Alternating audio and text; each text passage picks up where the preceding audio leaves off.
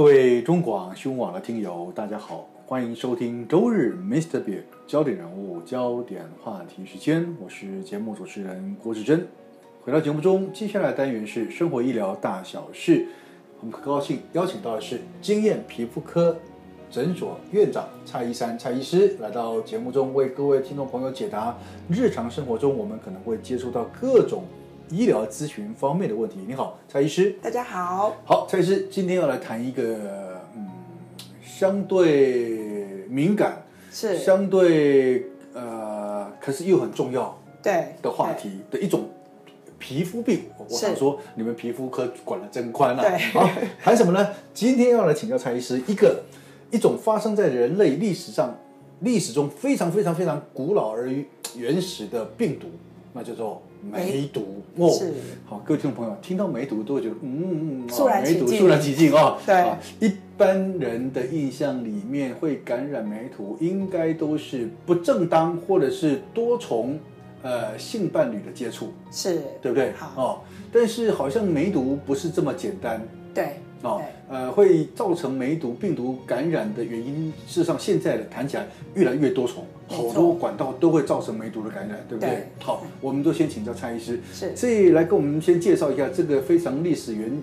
源远流长的病毒 啊，到底是什么样的一种病毒？其实梅毒啊，大家对它真的是常听到它的大名，是是，但也非常害怕，因为名字有个毒，那它真的很毒啊，哈、嗯。那其实它是有一个病原体，叫做梅毒螺旋体。嗯，好，梅毒螺旋体一个这样子造成的一个疾病。是。是，那它最可怕的就是说呢，它有分阶段，第一期、第二期到第三期。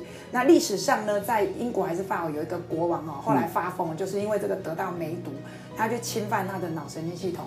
所以它可以导致人发疯，他的这个神志不清，是，然后它会导致多重器官的一个衰竭。嗯、那主要的传染哦，以目前现今来讲的话，还是以血液传染或是体液，嗯，好，就是性行为的一个传染。嗯、那在国内呢，一般来讲啦，哦，多重性伴侣或者是说、嗯、呃这个同性恋的患者有一些比较呃高风险的一些性行为。那第三个还有一些就是说呃母子之间垂直传染，哦，是，他的妈妈有，那传给他。那还有一些是。药物滥用者哦，施打毒品，哦、共用针头，共用针头，海洛因啊等等这些，嗯、那针头有血液的部分传染的机会啊、呃，那当然偶尔有一些是因为针扎，但那个机会很小。嗯、那我们今天特别要来提梅毒，就是揭开他神秘的面纱、嗯哦、大家常常听到他，觉得它很恐怖，嗯、但又不太了解它。嗯、可是其实呃，我要告诉大家说，梅毒的话就是提高警觉，嗯，早期治疗成功率非常高，嗯嗯，好、嗯，千万不要说。抱着侥幸，觉得自己没有，对对，然后自己很多病人是，他觉得侥幸，说我可能还好，一直催眠自己，我没事，我没事，好，那结果病情一直发展，这个梅毒螺旋体在身体四处乱窜，然后造成多重器官的一个损坏。还有，其实它的治疗非常简单，在早期的时候，我们给他盘尼西林的一个注射治疗，成功率是非常高的。当然，这个关键点是早期诊断。OK OK，好，那。蔡医师，你所谓的早期诊断、早期治疗到底是多早啊？我们知道梅毒这东西，它有一定长时间的潜伏期了，对不对？所以在这个潜伏期间，病人不知道啊。然后，就算你过了潜潜伏期，到第一期赠送的时候，可能还是不知道，因为可能不太表征不太明显。是。好，那所以到底那梅毒这个这个病毒，我们该如何呃，你符符合你所所说的所谓的早期治疗啊？好。呃，我们刚刚有说它其实是有潜伏期的哈。假如你真的，譬如说因为性行为接触了，然后又没有戴保险套，然后有一个很明显跟一个呃曾经患有梅毒的人，你跟他在一起了哈，那可能潜伏期是十天到九十天。在潜伏期当中，你呢呃去抽血检验可能不一定验得出来。那当然，你第一期症状出来，它是一个无痛的溃疡在生殖器周围，哦，男生是就是在男生女生都是，嗯。其实基本上有溃疡，大部分人是知道的。哦，哎，当你溃疡就是不正常，不太正常了。对，哦，那有些人呢不理他，他会自己好哦。你不治疗这个溃疡也会自己好，他就进到第二期。可是第二期其实开始就做一些往身体很多器官来做侵犯的。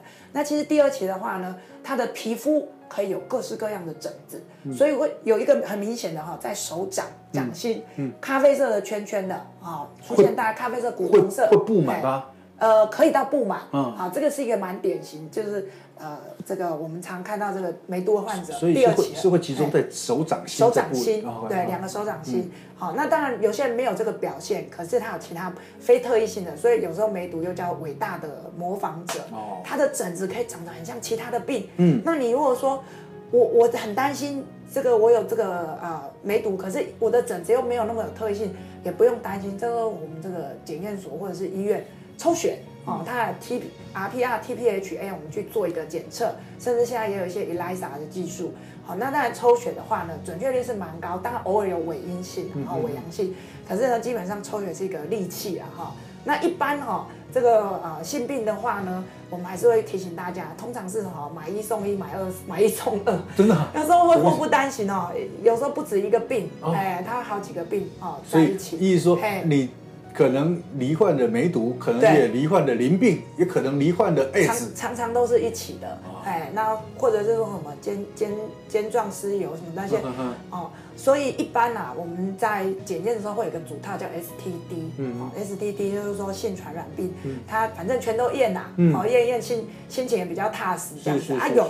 不要不要说，我等他自己好。其实这个我们刚刚一直提醒大家，越早期治疗，他越不会去侵犯你各个器官。是是。那当然不代表说，你如果说，哎，医生，我现在验没有，我是不是以后也不会有？这个也不不一定。那你可以定期做检测，这样子。嗯嗯嗯。好，那如果是像你刚刚说，他在一期或二期症状的时候，就透过盆内心力治疗的话，所以他他是可以完全治愈的吗？呃。这么说好了啊，因为你毕竟是已经被他感染过了，所以我们治疗过呢，可以让他不要再去侵犯别的地方。嗯，那但是他这个感染过，我们身体会有个印记啦。嗯，不是就抽血的话，还是会有一个指标是说你曾经得过这样子。哎，对，那你有治疗，你就比较没有传染性。但是呃，他就不会再继续对人体造成伤害了，是不是？目前是这样子，哎，但是不是说你以后就。就没有风险哦，那我们还是建议要定期追踪。那盘尼西林呢？前阵子国内曾经有缺药啊，后来还好像又有引进。那万一真的是呃，你对那个药会过敏的患者，也不用担心，它有别的替代的药。嗯，好，我们只要提醒大家，就是说，呃，当然你不要说我们有遇过病人啊，他很害怕自己有啊，但是他不敢去验血，我也不知道为什么不敢去，他不敢面对。嗯，他就自己说跑去药局说他要买这个药。好可是大家知道盘尼西林过敏的人很多，嗯嗯，所以不要贸然的没事去打他。